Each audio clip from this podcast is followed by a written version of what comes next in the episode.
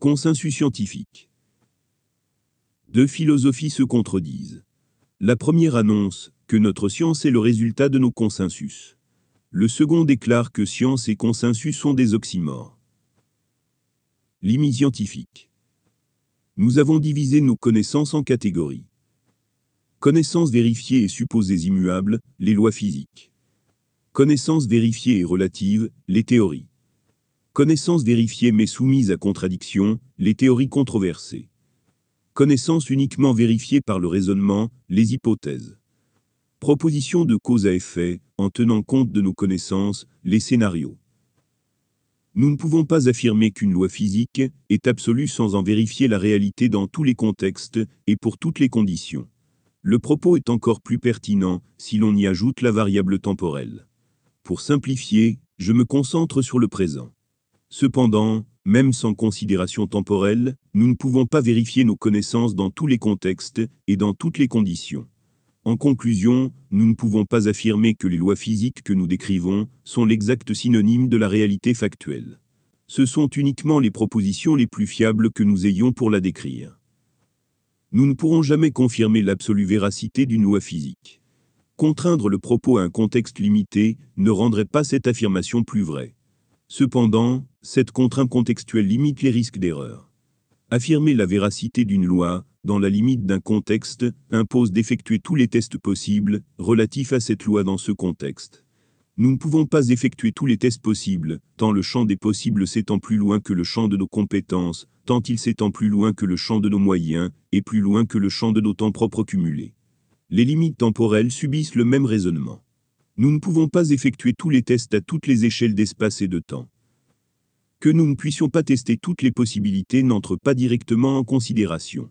Cependant, ce raisonnement est impératif pour comprendre que nous ne pourrons jamais savoir si les connaissances que nous disons être absolues sont l'expression stricte et exacte de la réalité factuelle, ou si elles sont uniquement une expression partielle de cette réalité. Conclusion. Nous nous accordons à dire qu'une loi physique est absolue, sans en démontrer l'entière et complète concordance entre cette loi et la réalité qu'elle décrit. Nous faisons consensus pour dire que cette loi est à considérer comme l'expression de la réalité factuelle, tant qu'elle n'est pas démentie par une démonstration du contraire. Relativité. Les deux philosophies sont à la fois justes et fausses. Nous sommes ici dans l'incertitude. Moins l'incertitude est grande, et plus nous estimons, par consensus, que la proposition est exacte expression de la réalité factuelle. Si la réalité factuelle est strictement identique à notre proposition, alors le consensus appliqué sur notre incertitude relate une réalité factuelle. Dans le cas contraire, notre consensus ne relate pas une réalité factuelle. Mais, tant qu'il n'est pas démontré qu'une de nos descriptions scientifiques est fausse, elle est possiblement le synonyme de la réalité factuelle. Tant qu'elle n'est pas démontrée fausse, nous n'en aurons jamais la preuve. La seule preuve que nous pouvons avoir est celle de notre erreur. Nous ne pourrons jamais avoir la preuve absolue que notre réalité scientifique est l'exact synonyme de la réalité factuelle. Pour mieux comprendre le phénomène, il faut avoir conscience que nos réalités propres n'auront jamais accès à la réalité factuelle. Notre réalité propre est limitée à notre conscience. Notre conscience est limitée par nos sens et développée par notre système cognitif. Notre système cognitif est limité aux informations recueillies par nos sens et aux résultats produits à partir de ces informations. Un raisonnement similaire est applicable sur nos outils. Nos outils sont adaptés à nos sens et à nos réalités propres. Même s'ils ont pour objectif de traduire une partie de la réalité factuelle dans le langage de notre réalité propre, ce que nous en percevons n'est pas la réalité factuelle. Le propos est d'autant plus vrai que nos outils subissent de nombreux biais. Ils sont façonnés en fonction de nos réalités propres biaisées, pour une observation depuis notre réalité propre biaisée. Ils sont incomplets, aussi récents soient-ils. Ils sont faillibles, aussi perfectionnés soient-ils. Nos outils ne nous permettent pas de voir la réalité factuelle. Ils nous permettent uniquement d'en voir plus de traces, aussi biaisées que soit cette observation, aussi biaisés que soient les résultats observables produits par nos outils, et aussi biaisés que soient nos raisonnements sur ces traces. Cependant, nos nombreux raisonnements nous permettent de nous approcher de la réalité factuelle. Nous nous en approchons à la hauteur de nos convictions. Nous ne pourrons jamais vérifier si nos convictions sont réelles, tant que nous n'aurons pas accès à l'entièreté de la réalité factuelle, sous toutes ses formes, et à toutes les échelles. S'il s'agit de convictions communes, alors il s'agit de consensus. L'histoire est là pour nous rappeler que nous avons toujours eu tort. Nos avancées sont là pour nous prouver que c'est dans l'erreur que nous progressons. Autrement dit, si la direction de chacune de nos recherches n'a pas la réalité factuelle pour destination, dans leur ensemble, nous nous dirigeons globalement dans le bon sens, à hauteur de nos convictions. Autrement dit, même si nous n'avons jamais raison, nous avons probablement de moins en moins tort, sans jamais pouvoir le prouver de manière absolue. Prenons le raisonnement inverse. Toute nouvelle information scientifique doit être confirmée par des essais indépendants avant d'être validée par les spécialistes pour être reconnue comme l'exact synonyme de la réalité factuelle. Qu'une information soit l'exact synonyme de la réalité factuelle n'est pas le vecteur pour la définir comme scientifique. Le vecteur est notre confirmation. Imaginons que nous ayons une information qui soit l'exact synonyme de la réalité factuelle, mais que nous soyons incapables de le démontrer. Dans ces conditions, cette information ne sera pas considérée comme scientifique, alors qu'elle est l'expression exacte de la réalité factuelle. L'inverse est aussi vrai. Il nous est arrivé de considérer comme scientifiques des informations trompeuses, erronées et totalement fausses. Nous validons et invalidons les informations scientifiques en fonction de nos consensus. Ce raisonnement démontre que la science n'exprime pas la réalité factuelle. Elle exprime uniquement le résultat de nos recherches, filtrées en fonction de nos consensus sur la fiabilité des résultats. Que nos recherches aient pour objectif de connaître une réalité factuelle hors de portée, n'en fait pas l'exact synonyme de cette réalité. Cela ne veut pas dire qu'elle ne l'est pas. Cela veut uniquement dire que nous ne savons pas, si c'est le cas. Nous pouvons uniquement savoir, si ce n'est pas le cas, sous réserve de ne pas nous tromper aussi dans nos preuves contradictoires. Ce qui n'est pas, subit les mêmes problèmes que ce qui est. Il faudrait tout tester dans tous les contextes, à toutes les échelles spatiales et temporelles, pour confirmer ce qui n'est pas, et ce qui ne peut pas être. Allié ou ennemi Dans ce jeu de recherche de la vérité, notre ennemi est la réalité imaginaire. Elle tente de se faire passer pour ce qu'elle n'est pas que ce soit pour la réalité factuelle, pour la réalité commune, ou pour notre réalité propre. La réalité imaginaire reste cependant utile dans la recherche des possibles. Dans ce jeu entre réalité factuelle et consensus, notre allié est la recherche. Que le résultat de ces recherches contredise ou confirme les précédents résultats n'a aucune importance. Savoir ce qui n'est pas nous aide à mieux diriger nos recherches. L'objectif est de faire coïncider notre réalité propre à la réalité factuelle avec un taux de probabilité le plus élevé possible. Le faire par élimination est tout aussi fiable. Multiplier les recherches n'est pas être en compétition. C'est travailler à un résultat commun. Plus nous avons de points de vue différents sur une même chose, et plus nous avons de chances de gagner. Les amalgames et les confusions nous font croire à des contradictions là où il n'y en a pas. Les uns voient un triangle, les autres voient un cercle. Nos raisonnements cumulés sur une perception contradictoire mènent à une seule conclusion, c'est un cône. À la racine de la science. Les oxymoriens ont une réaction parfaitement justifiée.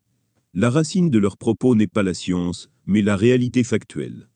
La réalité factuelle n'est pas relative à nos consensus. Quels que soient nos consensus, la réalité factuelle reste ce qu'elle est. Le raisonnement est le même entre notion et principe. Une notion est relative à nos raisonnements, alors qu'un principe reste invariant quels que soient nos raisonnements. L'économie par la finance est une notion relative à nos raisonnements. Sans nos raisonnements, cette réalité n'existe pas. La chute des corps est un principe indépendant de nos raisonnements. Avec ou sans nos raisonnements, cette réalité existe. La science n'est pas, et ne peut pas être l'exact synonyme de la réalité factuelle. Si, par consensus, nous nous plaisons à dire que la science, est l'exact et strict synonyme de la réalité factuelle, et cela jusqu'à preuve du contraire, alors effectivement, dans ce consensus, la science ne peut faire l'objet d'aucun consensus, puisque le précédent consensus définit la science comme l'exact synonyme de la réalité factuelle. C'est notre point de vue. Du point de vue de la réalité factuelle, la science est notre consensus commun sur nos connaissances communes. Équilibre.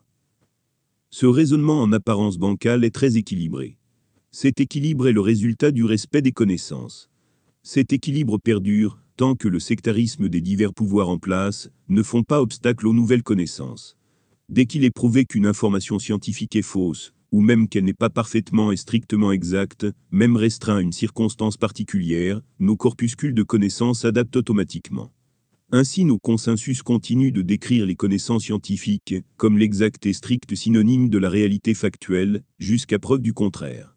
Autrement dit, dès qu'il est démontré que notre science est en réalité un consensus, elle s'adapte pour reprendre une apparence, dans laquelle consensus et science semblent être des synonymes, indiscernables l'un de l'autre. En dehors de ces moments d'adaptation, il est impossible de prouver que la science n'est pas l'exact et strict synonyme de la réalité factuelle. Science et consensus y confondent jusqu'à preuve du contraire. Autrement dit, toute preuve du contraire modifie le consensus pour qu'il s'adapte à la science. Ces moments d'adaptation démontrent qu'il s'agit bien d'un consensus. Toutes les précédentes corrections scientifiques sont la preuve de ce raisonnement. Cependant, dans ce consensus nous ne pouvons pas trier ce qui est de l'ordre du strict consensus et ce qui est de l'ordre de l'exact et strict synonyme de la réalité factuelle. Réalité imaginaire. Le seul ennemi à ce raisonnement est l'imaginaire. Décréter par consensus qu'une information est vraie, alors qu'elle a été démontrée fausse, détruit l'équilibre entre science et consensus. Le propos inverse est tout aussi problématique. Propager de fausses informations participe à ce déséquilibre. Ce déséquilibre est souvent l'outil du profit financier pour ceux qui produisent et vendent, ce qui ne devrait pas être produit, ni vendu. Je ne dis pas de bannir la réalité imaginaire. Comme indiqué plus haut, même en science elle est impérative pour se lancer dans de nouvelles recherches et dans de nouveaux raisonnements. Nombreux sont ceux qui se sont lancés, poussés par leurs intuitions. Probabilité. La différence entre un consensus et la réalité factuelle est la probabilité d'erreur. La réalité factuelle n'a aucune probabilité de ne pas être concordante à elle-même. La science n'a pas une probabilité nulle, aussi infime que soit cette probabilité. Pour reprendre grossièrement les propos d'Étienne Klein, il y a une probabilité pour que la Terre ne soit pas ronde, c'est-à-dire globalement sphérique sans l'être totalement. Cependant, au vu de nos connaissances, nous faisons consensus pour la définir comme ronde, puisque notre estimation actuelle, sur notre risque d'erreur, est inférieur à 0.00, etc., 0,1%. Notre certitude n'interdit pas l'apparition d'une nouvelle connaissance capable de modifier ce pourcentage. Il se pourrait que la Terre existe en quatre dimensions spatiales, ce qui bouleverserait notre perception des volumes. Cependant, actuellement, les dimensions spatiales supplémentaires sont des hypothèses que nous ne pouvons pas considérer comme des vérités, par manque de démonstration de leur existence. Nous pouvons aussi reprendre les propos des contextes. Un point de vue différent permet d'exposer les failles des précédents raisonnements. Le théorème stipulant que la somme des angles d'un triangle est toujours égale à 180 degrés n'est vrai que dans une géométrie euclidienne. Pour déclarer qu'une probabilité d'erreur est nulle, il faudrait déclarer nulle la probabilité de découvrir de nouveaux contextes. Ce qui est impossible. Conclusion. Ceux qui disent que science et consensus sont des oxymores confondent la science et la réalité factuelle. J'en faisais certainement partie, il y a peu de temps. Vous trouverez probablement un propos contraire, dans l'une de mes analyses précédentes. La science n'est pas l'exact synonyme de la réalité factuelle.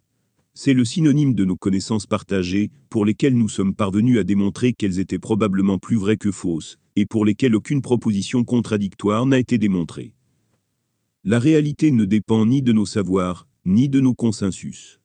Il n'existe aucun consensus possible sur la réalité des faits et sur la nature réelle de tout ce qui peut exister. Nos connaissances, nos outils, nos méthodes et nos raisonnements peuvent uniquement nous apporter des suppositions. Jamais nous ne serons capables de prouver que nos connaissances sont l'exact synonyme de la réalité. Notre connaissance est l'égale de nos perceptions et de nos raisonnements. Mais nous ne pourrons jamais savoir si leur expression est l'exact synonyme de la réalité. Nous pouvons uniquement faire consensus pour produire un corpuscule de connaissances, limité à celle ayant le plus fort taux de probabilité de correspondre à la réalité factuelle, jusqu'à preuve du contraire. Sous réserve qu'il soit possible de prouver le contraire, et en espérant que ce contraire nous approchera plus de la réalité factuelle qu'il nous en éloignera. L'expression de notre savoir doit intégrer les limitations contextuelles pour nous assurer un taux d'erreur le plus faible dans nos consensus. Que nous ne puissions jamais savoir, si nos consensus sont l'exact synonyme de la réalité factuelle, ne doit pas nous empêcher de chercher ce qui est hors de notre portée. Même si ce raisonnement paraît être celui d'un fou, il est le nôtre. C'est avec cette folie que nous avons progressé dans nos erreurs, pour mieux comprendre ce que nous ne pourrons jamais percevoir, autrement que par le bien notre réalité propre.